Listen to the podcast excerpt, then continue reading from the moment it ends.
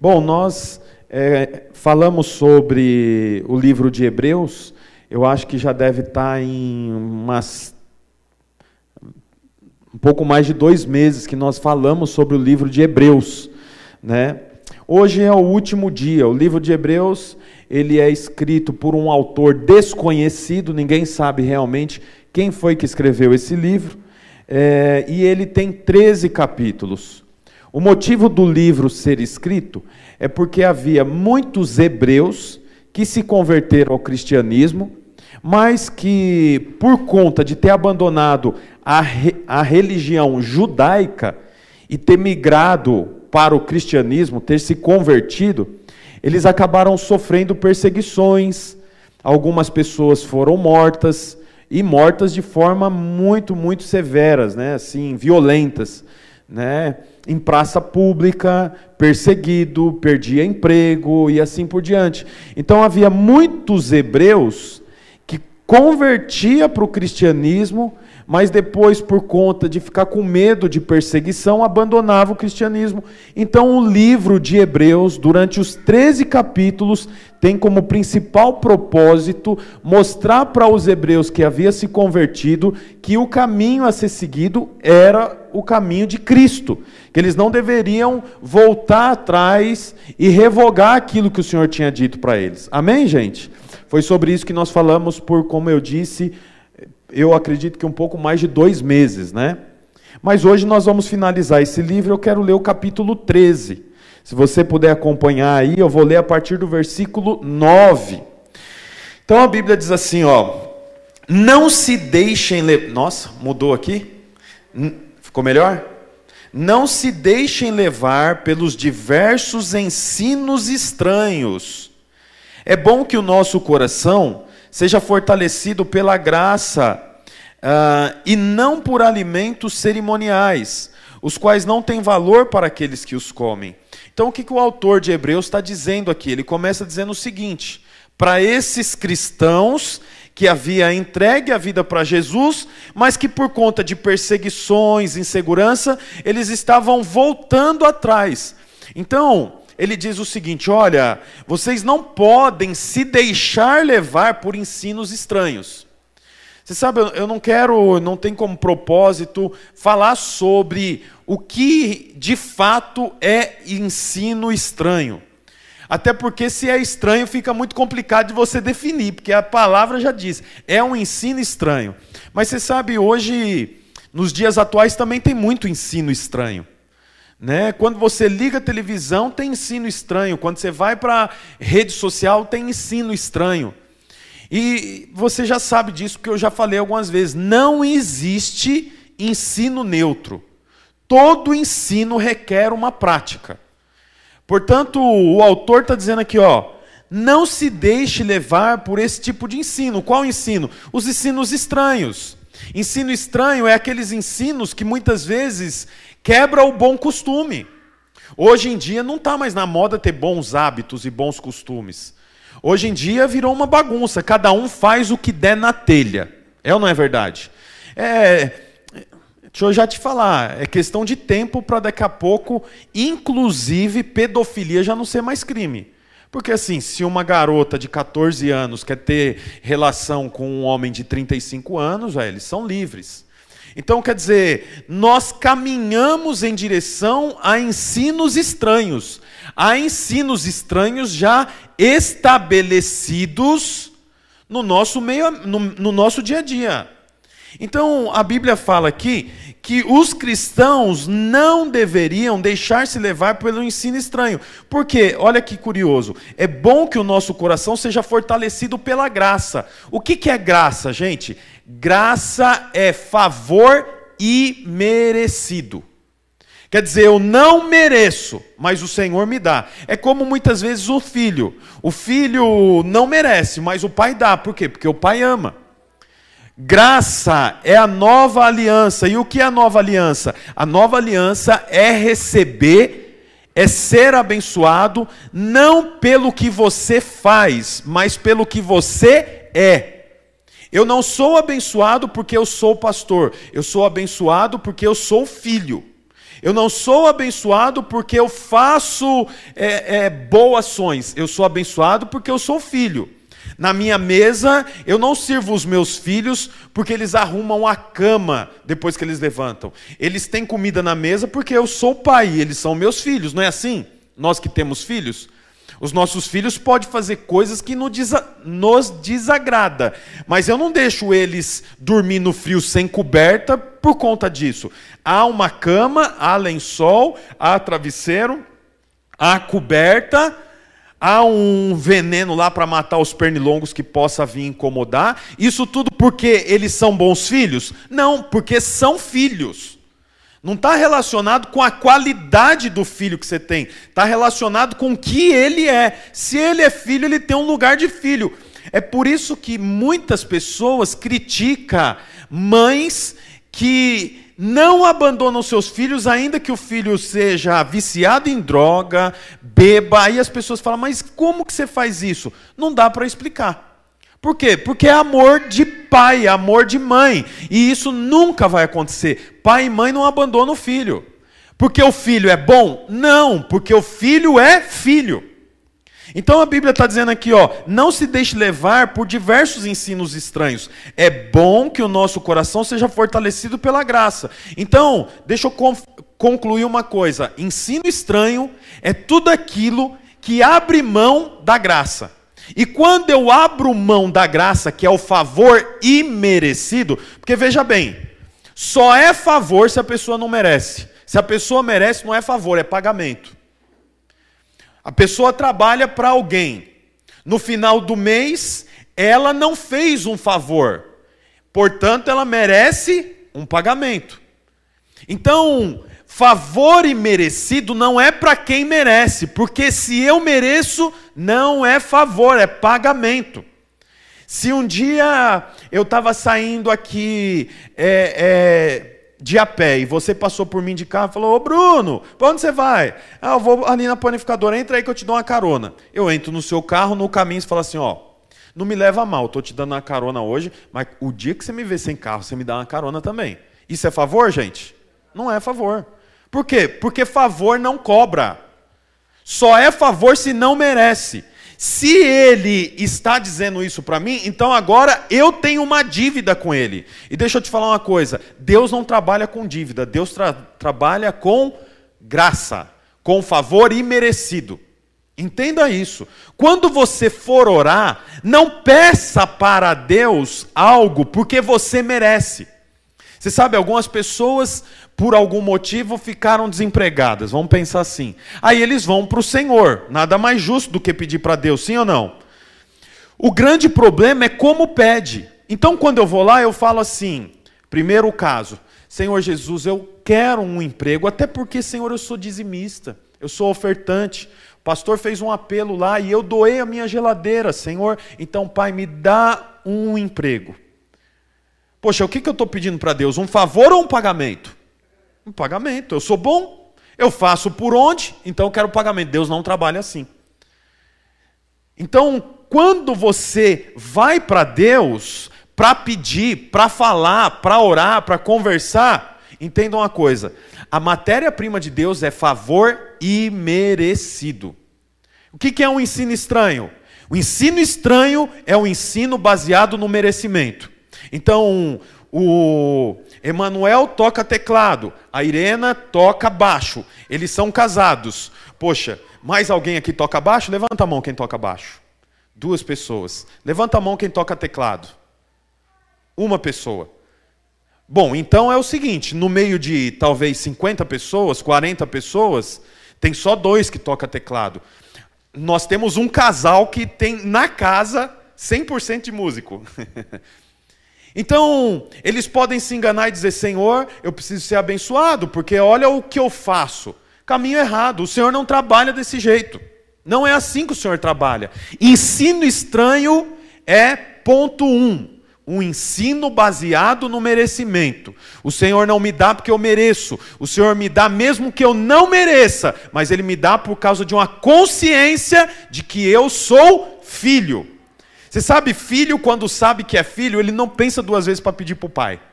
Pode perceber. Lógico, o filho vai ficando um pouco maior, ele vai entendendo o, o, o preço das coisas. Mas a minha filha, a gente está sentado, principalmente no mês das crianças, é outubro o mês das crianças, aí começa a passar comercial de brinquedo. Aí, tudo que passa ela pede, uma coisa atrás da outra. Pai, eu quero esse. Não é assim, na casa que tem criança? Pai, eu quero esse aqui. Aí, uma hora ela percebe e fala, ah, sabe esse? Minha amiga tem. Porque né, é, sabe que pode pedir, porque é filho. Ela não está preocupada assim, ai, ontem eu, meu pai pediu um copo de água, eu falei que não ia dar, agora eu não posso pedir. Não passa isso na cabeça dela. Por quê? Porque dentro dela o sentimento de filho é maior do que o sentimento de culpa.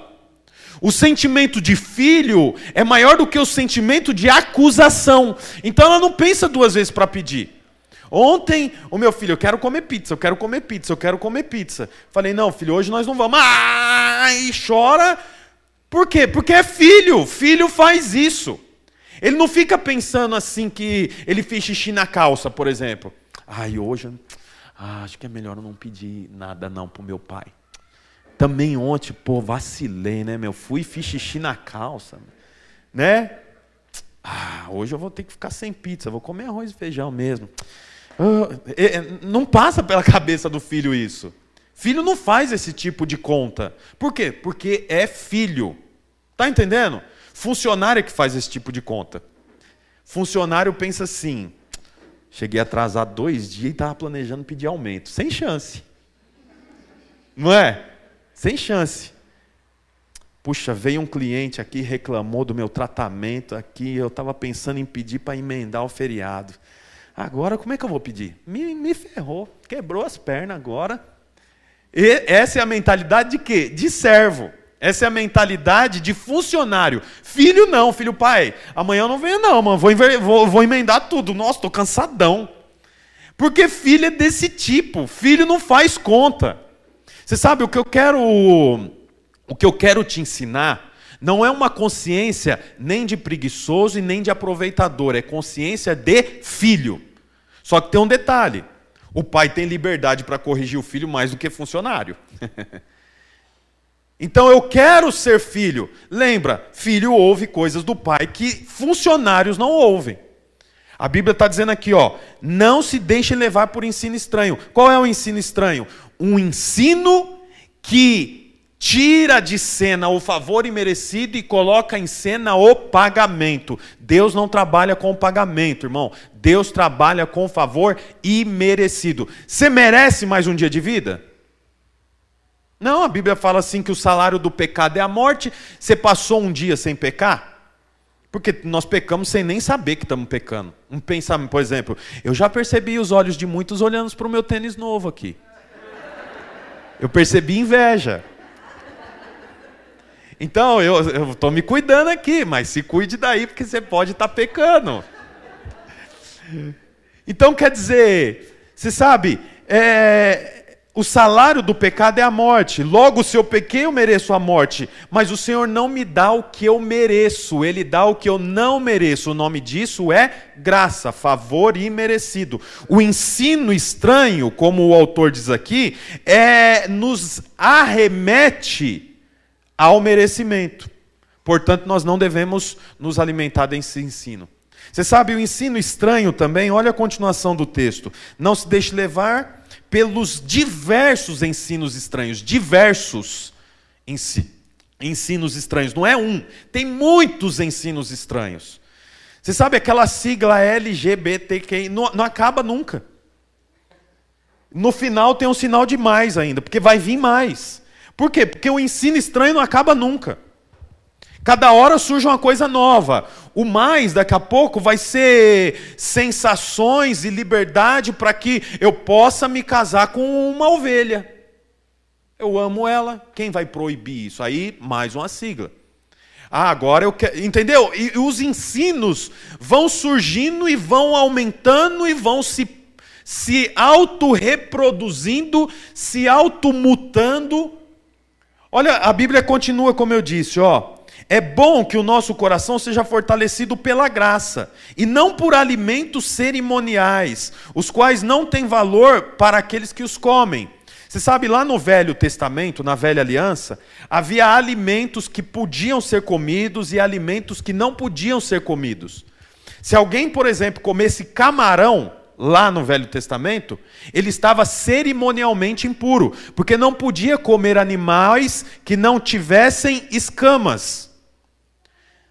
Não podia comer polvo. Quem gosta de comer polvo na, na gostosinha, aquele bem fininho, não podia, porque estava cerimonialmente impuro.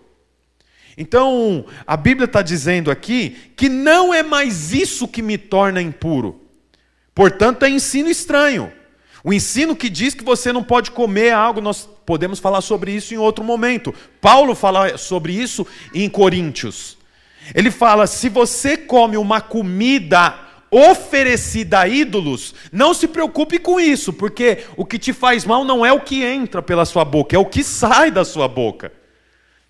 Então, o texto está dizendo aqui que o ensino estranho, ele sacia, perdão, ele preenche, mas não sacia a fome. Você sabe, eu tava, quando eu estava orando sobre esse, essa palavra, eu lembrei assim de muitas vezes o que eu faço, e eu tenho certeza que muita gente vai se identificar, principalmente homem. O cara chega em casa, a esposa não tá, a mãe não tá, ele está com fome. Aí ele fala: eu vou sujar panela, prato, garfo, galfo, faca. Ah, não. Aí que ele faz? pega lá um copo, enche de leite, pega um pacote de bolacha traquinas e resolvido o problema dele. Alguém faz isso não? Hã? Faz, né? Olha lá, as esposas levantando a mão dos maridos aí, ó.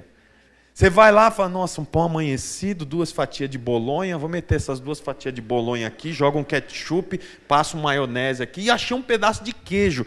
Não tá com as manchinhas, mas lavou, tá novo. Lava o queijo. queijo você pode lavar, viu, gente? É, queijo com fungo é caríssimo. Dá aquela lavadinha, corta, põe no meio, nem papel toalha não pega, sai rasgando no dente assim, ó. Não é assim? No final, a sensação é de preenchimento, mas aquilo não sacia.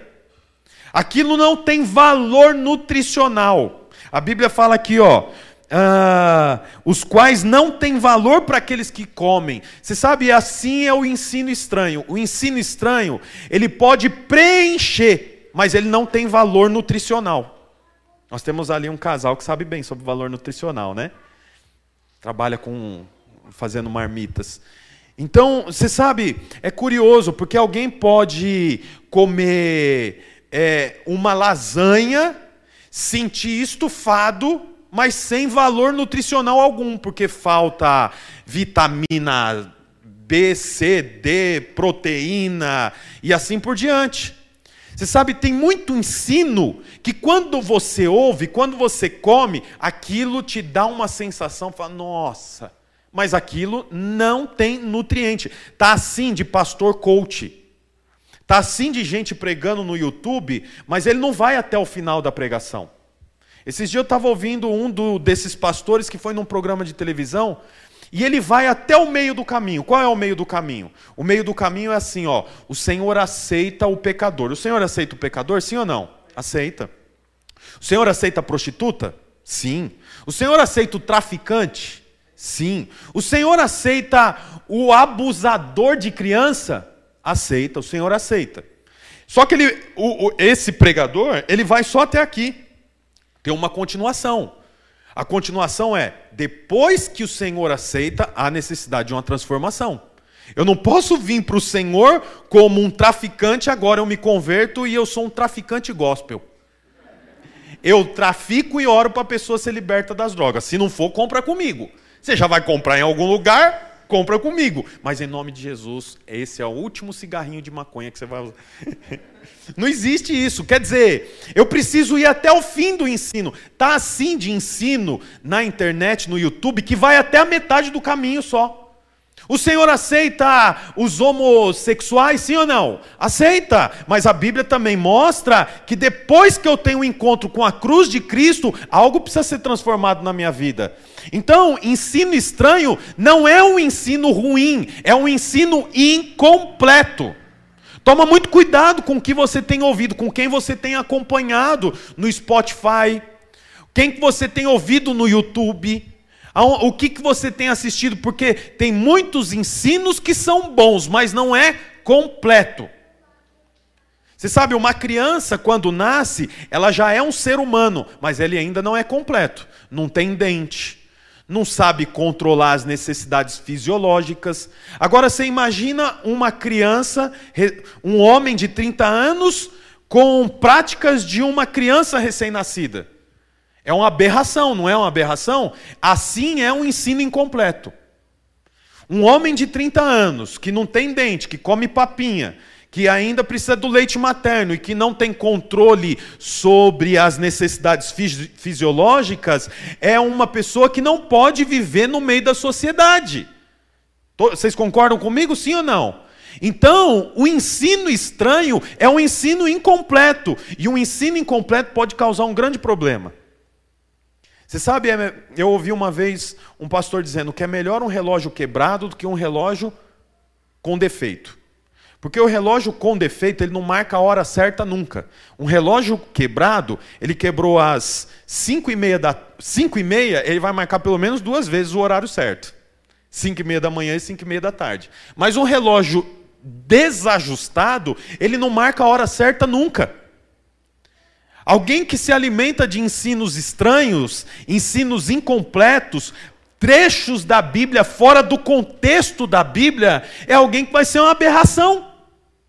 Você quer entender um versículo? Entenda o capítulo. Você quer entender o capítulo? Entenda o livro. Você quer entender o livro? Entenda o testamento que ele está escrito. Você quer entender o testamento que ele está escrito? Entenda a Bíblia. Deu para entender? Você lê um versículo e fala, não entendi. Lê o capítulo todo. Ainda não entendeu? Lê o livro todo. São 66 livros que a Bíblia tem. Não entendeu o livro todo? Lê o Testamento todo. Novo Testamento, Velho Testamento e Novo Testamento. Ah, agora eu entendi o Novo Testamento, mas eu quero entender a Bíblia, leia a Bíblia. Se eu fizer isso pela metade, é uma aberração, é ensino estranho. Ensino estranho não necessariamente é um ensino errado. Ensino estranho pode ser um ensino incompleto. Nós não podemos comer pela metade. Eu preciso comer inteiro. O texto continua dizendo aqui, no versículo 10, no versículo 11, perdão, 10. Nós temos um altar do qual não tem direito de comer os que ministram no tabernáculo. O sumo sacerdote leva sangue de animais até o lugar santíssimo, como oferta pelo pecado, mas os corpos dos animais são queimados fora do acampamento. Assim, Jesus também sofreu fora das portas da cidade, para santificar o povo por meio do seu próprio sangue. Aqui eu preciso gastar um tempo maior explicando o que está dizendo esse, esses dois ou três versículos que eu li. Aqui está fazendo referência ao livro de Levíticos, o quarto livro da Bíblia. Então, o que, que, o, que, que o texto está dizendo? Você sabe, no Velho Testamento, quando um homem queria relacionar com Deus, ele não podia ir lá no quarto dele, na tenda dele, no, no trabalho dele e falar com Deus, não era assim. Ele tinha que ir até um homem que ocupava uma posição chamada sumo sacerdote. Esse sumo sacerdote representava o homem diante de Deus. Até aqui os irmãos já sabem, não sabem disso? Aí então, o que, que acontece? A Bíblia fala que quando esse homem ia relacionar com o sumo sacerdote, ele tinha cinco caminhos para chegar para o sacerdote. Cada um dos caminhos ele tinha que levar um sacrifício. Então, se o homem quisesse é, apenas agradecer a Deus, por algo que Deus fez por ele, ele então entregava um sacrifício chamado sacrifício de comunhão, porque ele não tem nada para pedir para Deus. Ele também não tem pecado para ser perdoado, ele quer apenas relacionar com Deus. Então ele vai até o Senhor e leva uma oferta de sacrifício pela comunhão. Tá certo? Esse sacrifício pela comunhão era um animal morto, assado, cozido ou frito, e o sumo sacerdote comia junto com o ofertante. Então, o Lucas, como testificou, arrumou um emprego. Então, se fosse no Velho Testamento, o que, que ele faria? Ele pegaria lá um cordeiro, levaria até o tabernáculo, lá no tabernáculo, o sumo sacerdote prepararia o animal, depois do animal preparado, eles comiam juntos. A Bíblia fala que toda fumaça que subisse dessa oferta era incenso suave ao Senhor. Por quê? Porque era um sacrifício de comunhão. Até aqui tudo bem? Tinha um outro sacrifício, que era o sacrifício pelo pecado. Tinha outros quatro, eram cinco no total. Eu falei sobre um, agora eu vou falar sobre outro. A oferta pelo pecado. O que é a oferta pelo pecado? É a oferta caso eu tenha feito algo que eu desagradei a Deus. Então eu sei que eu pequei porque eu fui desonesto. Eu tive revelação disso. Eu pegava um animal, que também pode ser um cordeiro, pode ser um novilho, pode ser uma pomba. Eu levo até o sacerdote. O sacerdote mata esse animal, só que tem um detalhe. Como é oferta pelo pecado, esse sacrifício não podia ser queimado no meio do acampamento. Ele tinha que ser levado para fora da porta do acampamento. O acampamento é como se fosse a cidade. Então, vamos supor, contextualizando, o Lucas está feliz com Deus porque ele arrumou um bom emprego. Então, nós sacrificaríamos e comeríamos junto dessa, dessa oferta. O Lucas pecou e ele precisa resolver esse problema. Então, ele traria o animal, nós mataríamos aqui no, no tabernáculo, mas eu não posso queimar o animal aqui. Nós pegaríamos o animal e iríamos lá para a saída de Araucária e queimaríamos o animal lá. Era assim que funcionava. O texto está dizendo que assim foi com Jesus. Jesus foi morto fora dos portões de Jerusalém, no monte chamado Monte das Caveiras, ou Gólgota. Então, você vê Jesus, ele é o sacrifício que limpa os nossos pecados. Jesus não podia ser morto dentro de Jerusalém, porque dentro de Jerusalém não poderia ser queimado oferta pelo pecado, e Jesus é o cordeiro morto para que os nossos pecados fossem todos perdoados. Então Jesus pegou a cruz e ele foi conduzindo-se para fora do tabernáculo, para fora da cidade de Jerusalém. E ele morreu para fora da cidade. É, é, é curioso porque, você sabe, voltando lá para o Velho Testamento, quando o exemplo do Lucas veio trazer a oferta de comunhão, ou oferta de consagração, ou outra oferta, essa oferta, ela tinha um lugar para ser queimada. É no altar de bronze. Havia um altar de bronze. Então o animal era morto, o sangue era escorrido, o sangue era passado na ponta da mesa, segundo a Bíblia, e depois o animal era queimado num altar chamado altar de bronze. Tudo bem até aqui? Altar de bronze. Tinha um outro altar, que era o altar de ouro. Esse altar de ouro, ele não era para queimar animais, era para queimar incenso. E não é como esse incenso que a gente conhece hoje, esse palitinho. Era um incenso que ele gerava uma fumaça dentro do tabernáculo e ele subia para o Senhor. Portanto, havia dois altares no Velho Testamento: o altar de bronze onde era queimada as ofertas, e o altar de ouro, aonde havia o incenso. O incenso é símbolo da oração dos hebreus. A Bíblia fala que Jesus não foi morto nem em um altar nem no outro. Jesus foi morto na cruz. Amém ou não amém?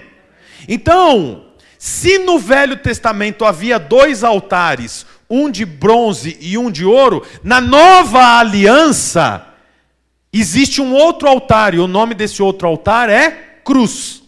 Agora eu queria que você colocasse aí para mim o texto de Lucas 9, 23. Se você tem uma Bíblia, abre aí a sua Bíblia, por favor. Lucas, capítulo 9, versículo 23. Se você tem a Bíblia no seu celular também, fica à vontade para você encontrar aí. A Bíblia diz assim, ó capítulo 9, versículo 23. Jesus dizia a todos. Para quem que Jesus dizia? Para os discípulos? Não, para todos. O que, que Jesus dizia para todos? Se alguém quiser me acompanhar, negue-se a si mesmo e tome diariamente a sua cruz e siga-me. Você sabe, durante muitos anos, talvez você ouviu que cruz é sofrimento. Sim ou não? Toma sua cruz. A mulher vinha para o pastor e falava: Pastor, meu marido, pastor, não consegue abandonar a, a, bebida alcoólica, fica bêbado. Aí o pastor já tinha orado, já tinha aconselhado o marido por dez vezes. O que, que o pastor falava para a esposa? Essa é a sua cruz, irmã. Se você quer se aproximar do Senhor, assume sua cruz. Não é assim? É a cruz. O cara está com um carro velho, ele fala pastor, pastor, você já orou cinco vezes, o carro quebra o motor de arranque direto. Ora aqui de novo, o pastor fala, vou orar. Mas lembra de uma coisa, cada um tem uma cruz. Poxa, a cruz que matou Jesus agora foi reduzida a um marido bêbado. A cruz que matou Jesus foi reduzido a um, uma Brasília que quebra o motor de arranque. Deixa eu te falar uma coisa: cruz não é sofrimento. Cruz é símbolo de propósito concluído. Não foi a cruz que matou Jesus, foi o meu e o seu pecado que matou Jesus. Ninguém, exatamente ninguém forçou Jesus a ir para a cruz. Jesus foi para a cruz porque aquele era o lugar que ele seria exaltado. É que nós estamos acostumados a pensar em coroa de ouro, mas Jesus colocou uma coroa de espinho. Então você percebe que há uma diferença entre o entendimento do homem e o entendimento de Deus. Mas cruz não é sinal de morte, cruz é sinal de vida. Portanto, se você ouviu alguma vez você dizendo, ou você já ouviu alguém falando, nossa, minha esposa é muito estúpida, e outro falando assim, ah, essa é a sua cruz, toma a sua cruz. Não é, isso não é cruz. Cruz é altar. Altar é o lugar que eu vou para estar relacionando com Deus. Se no Velho Testamento o altar era de bronze e de ouro, na nova aliança, cruz é altar, foi onde Jesus foi morto. Portanto, ninguém deve dizer um para o outro, tome a sua cruz, no sentido de sofrência. Inclusive é uma palavra da moda, né? Sofrência. Não, não, não é isso, cruz. Cruz não é, nossa, o meu emprego é tão ruim, ganho tão pouco, mas eu vou ficar lá porque aquela é a cruz que o Senhor deu para mim. Puxa, Jesus trata a cruz como meio de se aproximar dele, como meio de estar acompanhado dele. E nós reduzimos cruz a um período difícil da nossa vida. Cruz não é dificuldade para Jesus. Jesus abandonou tudo para ir para a cruz. Não pense que o seu casamento é a cruz, que o seu carro que quebra é a cruz, que o seu trabalho com dificuldade é a cruz. Não, cruz é altar. Portanto, vamos ler esse versículo de outra forma. Olha lá. Jesus dizia a todos: Se alguém quiser acompanhar-me, negue-se a si mesmo, vai para o altar e siga-me. Lugar de crente é no altar, lugar de cristão é no altar. Sabe o que é altar? Altar é lugar que você queima aquilo que você é. Cruz não é sofrimento, cruz é altar. E o altar é engraçado, porque assim, uma das ofertas não podia ser queimada por completa antes de ser picada. Nós poderíamos falar sobre isso. Está lá em Levíticos. Deixa eu ver se eu acho aqui, só para não ficar no dito pelo não dito. Ah, eita, Levíticos. Eu falei quarto livro, é o, é o terceiro, inclusive. O Holocausto. O Holocausto era uma, um tipo de sacrifício que o animal ele não era queimado inteiro. Antes do animal ser queimado, o animal tinha que ser picado. Todinho picado. A pele era removida, de forma que quando o ofertante olhasse para o animal picado, ele já não sabia mais é, definir o que era lombo, do que era pata, do que era cauda, do que era costela. Não dava mais para refazer o animal. Assim tem que ser eu e você também. Nós fomos para o altar. E no altar nós somos picados. Se você quer servir a Deus com os seus conceitos, você nunca vai para o altar. Porque ir para a cruz é ir para o altar. Para ir para o altar eu preciso ser queimado, virar cinzas. Você nunca vai ser cristão genuíno enquanto você falar, comigo é assim. Você sabe, eu não volto para casa com desaforo. Não foi picado ainda, não virou cinzas. Ah, eu sou desse jeito mesmo. Você já sabe que eu sou desse jeito. Não virou cinza. Por quê? Porque para ir para a cruz não significa sofrer. Ir para a cruz significa ser picado. Ir para a cruz, ir cruz significa ir para o altar. Ir para o altar significa virar cinzas. Portanto, se eu não tenho disposição para ir para a cruz e virar cinza, eu nunca vou desfrutar da companhia do Senhor, porque o texto lá em Lucas diz o quê? Eu fechei aqui. Se você quer me seguir, não é isso? Põe aí para mim. Tá aqui? Tá ou não? Não? Põe para mim. Lucas 9, 23. Os irmãos vão ler aí quando colocar. Apareceu? O que está escrito aí?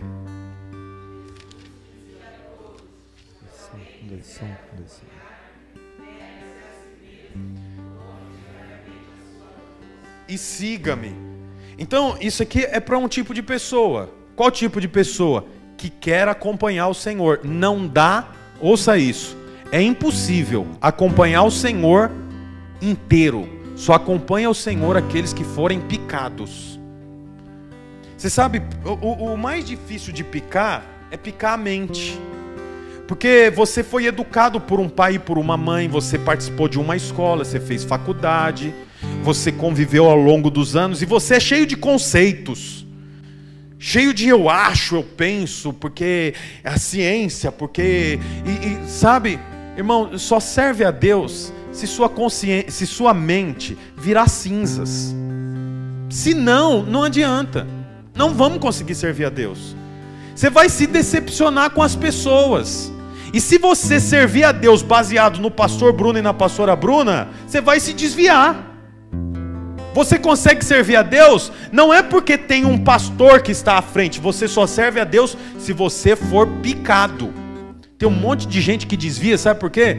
Porque o pastor não cumprimentou na rua, porque o líder não foi na minha casa, porque aqui é muita panelinha, porque aqui é muito. Irmão, para, queima, vai, vai para fogueira, vira picado, porque não, não. Isso, aonde tem gente tem problema, aonde tem gente tem panelinha. Aonde tem gente tem gosto, não gosto. Se você serve a Deus esperando encontrar na reunião de pessoas um ambiente de perfeição, você está equivocado. Não vai haver. Não há, não existe. Ah, mas tem coisa aqui que eu não concordo. Seja bem-vindo. Eu sou o pastor aqui, tem um monte de coisa que eu não concordo. Eu vou fazer o quê? Eu vou, eu vou, eu vou mudar as pessoas? Ninguém muda ninguém. É o Espírito que convence. Então, o texto mostra para nós que nós precisamos ir para o altar, e cruz não é sofrência, sabe aquela coisa de Jesus levando a cruz, oh pobrezinho, olha, coitado, né? Fez tanto e agora, olha pelo que ele está passando. Tadinho, falava que era filho de Deus. Nossa, estava tão enganado. Olha isso. Ninguém. Uh, caiu. Ai, essa cruz, olha onde acertou. Ah, que sofrido que é isso. Aí você lê e fala assim: se você quer vir após mim, siga a cruz. Aí você pensa: né, Jesus não quer sofrer sozinho, então eu vou sofrer com ele também. É tão difícil essa vida de crente, a gente passa tão mal, não pode beber cerveja. A gente tem uma vontade de ir para a praia de biquíni, não pode também. Ou vontade de brigar, de falar mal do pastor, mas também não pode. Essa é a vida de cruz. Para, isso não é vida de cruz, não. Isso é loucura. Vida de cruz é altar, porque a cruz de Jesus foi o altar da nova aliança. É muito além. É muito além do que poder usar biquíni, usar sunga, tomar cerveja, cortar o cabelo, deixar o cabelo grande, fazer tatuagem. Isso é perfumaria cristã. Esquece isso. Vai para o altar. No altar você é picado. Aí no altar você vê realmente do que você é feito. O problema é crente que não vai para o altar. o texto termina assim, ó. Ixi, já tô no, nem sei. Aqui. 13, cap, Hebreus 13, 13. 13, 13. Diz assim, ó. Portanto, vou ler o 12. Assim Jesus também sofreu fora das portas da cidade, para santificar o povo por meio do seu próprio sangue. Versículo 13. Portanto, saiamos até ele, fora do acampamento, suportando a desonra que ele suportou. Jesus foi para a cruz voluntariamente. Eu devo segui-lo voluntariamente também. Você não segue Jesus porque o seu pai mandou, sua mãe mandou. Você não segue Jesus porque alguém disse que você tem que seguir Jesus. Só segue Jesus voluntariamente. Jesus foi para a cruz voluntariamente. Para você ter uma ideia, quando os soldados vieram capturar Jesus, um dos soldados fala assim: Quem é Jesus aí? Aí Jesus fala: Sou eu. A Bíblia fala que todos os soldados caíram no chão. Só quando ele disse assim: Ó, sou eu. Quem sabia disso? Sabia disso ou não? Jesus vai para o monte para orar, chamado Monte da Transfiguração. Lembra disso? Leva alguns amigos junto com ele. Momentos antes de Pedro sacar a espada e cortar a orelha do soldado, o soldado antes pergunta, porque o soldado não sabia quem era Jesus. O soldado era romano, de Roma. Eles estavam em Jerusalém. Então o soldado chefe chega e fala assim: Viemos prender Jesus. Quem de vocês é Jesus? Jesus fala: Sou eu. Pum. Todos os soldados caem no chão. Só dele falar sou eu. Você acha mesmo que alguém conseguiria levar o filho de Deus para a cruz? Ninguém conseguiria levar. Portanto, ninguém levou Jesus para a cruz. Jesus foi para a cruz porque ele, cri, ele quis. Cruz não é símbolo de sofrimento. Cruz é símbolo de propósito alcançado. Você quer ter propósito alcançado? Vai para a cruz. A pior coisa que tem, a pior coisa que tem é alguém prosperar fora do propósito. A pior coisa que tem é alguém prosperar fora do propósito. Você tem que prosperar no propósito, ainda que isso possa custar a vida. Aí o texto encerra, ou melhor, a nossa pregação encerra no versículo 14. Pois não temos aqui nenhuma cidade permanente, mas buscamos a que há de vir. Não há cidade permanente. Você sabe, o problema do crente é que ele conheceu Jesus, mas ele vive como se aqui fosse a cidade permanente. Aqui não é a nossa cidade permanente. Aqui é momentâneo, nós estamos aqui de forma passageira, transitória. Você sabe, eu tenho família lá em São Paulo, toda a minha família é de lá. E cada 40, 50 dias, no máximo de dois em dois meses, eu preciso ir para lá. Quando eu vou para lá, nós passamos ali num lugar que vende palmito. Nós paramos lá, compramos palmito para a família, para o sogro. Aí a gente anda mais um pouquinho, tem o Graal que tem um parquinho lá para as crianças. A gente para lá, as crianças entram. 500 quilômetros, duas crianças tem que parar, tem que. aquela coisa toda. Aí nós paramos. Esse lugar que vende palmito tem umas galinhas lá, o Levi adora correr atrás das galinhas, a gente fica lá olhando. Né? Vambora, Levi! Vambora, Levi! Aí vai no parquinho, desce o escorregador, e vai na piscina de bolinha. Você sabe, é, divertido o caminho mas é transitório. Eu não posso agora falar, agora nós vamos ficar aqui no caminho. O caminho é muito bom. Come palmito, vai na piscina de bolinha, escorrega. Não, mas vamos lá para São Paulo ver os pais. Que pai nada, né? Aqui é mais legal. Ó os carros, ó, ó, ó quantos carros passam aqui, ó. Olha que legal essas motos. Nossa! e fica pelo caminho. Tem um monte de crente iludido que aqui é o lugar, aqui não é o lugar, aqui é transitório. Nós podemos nos divertir no caminho, mas não se esqueça, aqui é transitório. O nosso lugar é o céu. Nós estamos de passagem aqui. Como eu disse, o caminho pode ser muito bom. Uma vez eu fui de São Paulo para Goiânia. No caminho nós paramos, pegamos dois hotéis até chegar em Goiânia, hotel com sauna, hotel com piscina, mas eu tinha um objetivo, era Goiânia. Eu precisava chegar lá. Eu posso me divertir no caminho. Se você tem condições para comprar um carro automático, compre no caminho. Se você tem condições para comprar uma casa, compre também no caminho. Se você tem condições para no caminho fazer uma pausa e passar uma semana na Disney, faça isso também. Mas não se esqueça, tudo isso é transitório. Eu tenho um alvo maior. Eu vou para outro lugar. Eu estou indo para o céu, eu estou seguindo Jesus. Jesus multiplicou pão, multiplicou peixe. Jesus amava ir na casa dos amigos dele, Lázaro, Marta e Maria. Jesus curtiu, Jesus entrou no barco, passou de uma margem para outra, mas ele lembrava: dentro de três anos, o meu propósito é a cruz. Nós não podemos esquecer qual é o nosso propósito. Se nós esquecermos qual é o nosso propósito, que é Cristo, é ir para a cruz, nós vivemos uma vida cristã de tristeza e chateação. É só não posso, não posso, não posso, não posso. Você pode tudo, irmão. Mas depois que você passa pelo altar, tem um monte de coisa que você sabe que já não te cabe mais. Você pode, mas não me cabe mais. Queria que você ficasse de pé no seu lugar. Hoje é dia de ceia. Eu queria que os irmãos viessem aqui com a ceia. Já estamos com no limite do nosso horário. E a ceia, ela nos recorda exatamente desse momento o momento que Jesus morreu na cruz. Eu queria que enquanto Eliel cantasse essa canção, você pegasse esse copinho da ceia, o cálice, e não coma, apenas segure. Pode passar. Firme, ó Deus, está o meu coração, firme nas promessas do Senhor. Eu continuo olhando para ti, e assim eu sei que eu posso prosseguir. Mesmo quando eu chorar, as minhas lágrimas serão para regar a minha fé e consolar meu coração.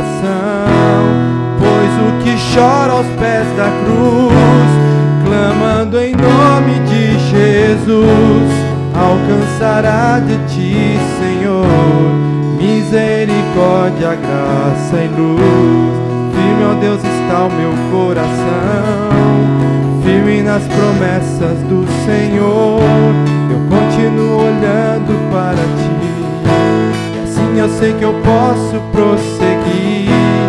E mesmo quando eu chorar, as minhas lágrimas serão para regar a minha fé e consolar meu coração o que chora aos pés da cruz, clamando em nome de Jesus, alcançará de ti, Senhor, misericórdia. Aleluia. Senhor. Aleluia. Senhor Jesus, está aqui nas nossas mãos, Senhor, o cálice. E Senhor, esse cálice é a recordação do sacrifício de Jesus na cruz. O Senhor inaugurou, Pai, um novo altar. Antes o altar na velha aliança era de ouro e de bronze, hoje o altar, Senhor Deus, é uma cruz de madeira. Senhor, quando nós falamos que nós queremos ir para a cruz, nós não podemos fazer referência ao sofrimento, mas ao propósito, Pai. Conduza-nos ao propósito, Senhor. Conduza-nos a viver, Pai, como Cristo viveu, com retidão, com paz, com sabedoria, com consciência de propósito, com clareza de chamado. Senhor, em nome de Jesus, que nós possamos entender que aqui nós estamos de forma transitória passageira, mas o melhor ainda está por vir e nós devemos nos recordar disso. Nós somos cidadãos do céu. Diga isso. Fala, Senhor, eu sou um cidadão do céu. Eu sou um cidadão do céu. A minha origem é o céu. Eu não vejo a hora, Senhor Deus, de me reencontrar com o Senhor. Deus, eu espero com ansiedade o dia em que nós vamos nos encontrar em nome de Jesus. Pegue o pão nas suas mãos, e o pão simboliza a carne de Cristo, e a carne, quando foi recebida cada uma daquelas chicote, aquelas chicotadas, cada tapa, cada cuspida, cada chute, Eu creio que foi para que eu e você tivéssemos vida, vida saudável. Por isso eu oro agora, antes de você comer desse pão, saúde no seu físico. Eu declaro em nome de Jesus, sarado, sarada contra toda dor, todo câncer todo tumor, eu declaro em nome de Jesus: você é sarado, é curado. Eu declaro em nome de Jesus: todo nervo ciático, eu declaro cura. Em nome de Jesus, eu declaro cura sobre as dores de cabeça que você tem. Eu declaro cura em nome de Jesus para cada órgão, os seus rins, o seu pulmão. Eu declaro cura sobre o seu coração, toda arritmia, em nome de Jesus, é quebrado nessa hora. Eu declaro em nome de Jesus que toda dor na perna, toda dor no braço, toda dor de estômago, em nome de Jesus, é curado. E se você crê, diga amém e coma o pão com fé agora. Meu Jesus maravilhoso é minha inspiração prosseguir. E mesmo quando nada não vai bem, eu continuo olhando para ti. Pois sei que tu tens o melhor para mim. Há um segredo no teu coração. Aleluia. Senhor Jesus, nós cremos também, Pai, no sangue de Jesus. Aquele sangue derramado na cruz, cada gota, Pai, foi para me limpar de toda acusação, de todo pecado. Por isso eu declaro sobre a vida de cada um desses irmãos: você é livre, você é justificado, não porque você é bom, não pelo que você pode fazer, mas pelo que Cristo já fez na cruz por nós. Eu declaro em nome de Jesus que potestade alguma, demônio algum, nem anjo, nem profundidade, nem altura, nem nada pode nos separar do amor de Jesus, porque nós somos tal qual Ele é. Se Ele é santo, diga: Eu sou santo. Se Ele é amor, diga: Eu desfruto desse amor, em nome de Jesus. Aleluia. Tome, tome do cálice agora. Firme, ó Deus, está o meu coração, firme nas promessas do Senhor. Eu continuo olhando para ti, assim eu sei que eu posso prosseguir. E mesmo quando eu chorar, as minhas lágrimas serão para Aleluia. regar a minha fé. Aleluia. Glória a Deus, irmão. Levanta suas mãos para o céu, diga: Senhor, obrigado, Pai. Obrigado pela tua revelação, obrigado pela tua palavra, Pai. E em nome de Jesus nós declaramos que nós queremos seguir o Senhor, Pai. É contigo que queremos estar. Por isso eu declaro em nome de Jesus que eu sou seu e o Senhor é o meu amado. Aleluia! Aleluia! Glória a Deus. Deus abençoe a sua volta para sua casa. Que você tenha uma semana abençoada. Eu declaro em nome de Jesus que você está guardado debaixo das asas do Senhor. Mal algum aproximará da sua casa. Os seus filhos, os seus pais estão guardados em nome de Jesus. Amém, irmãos?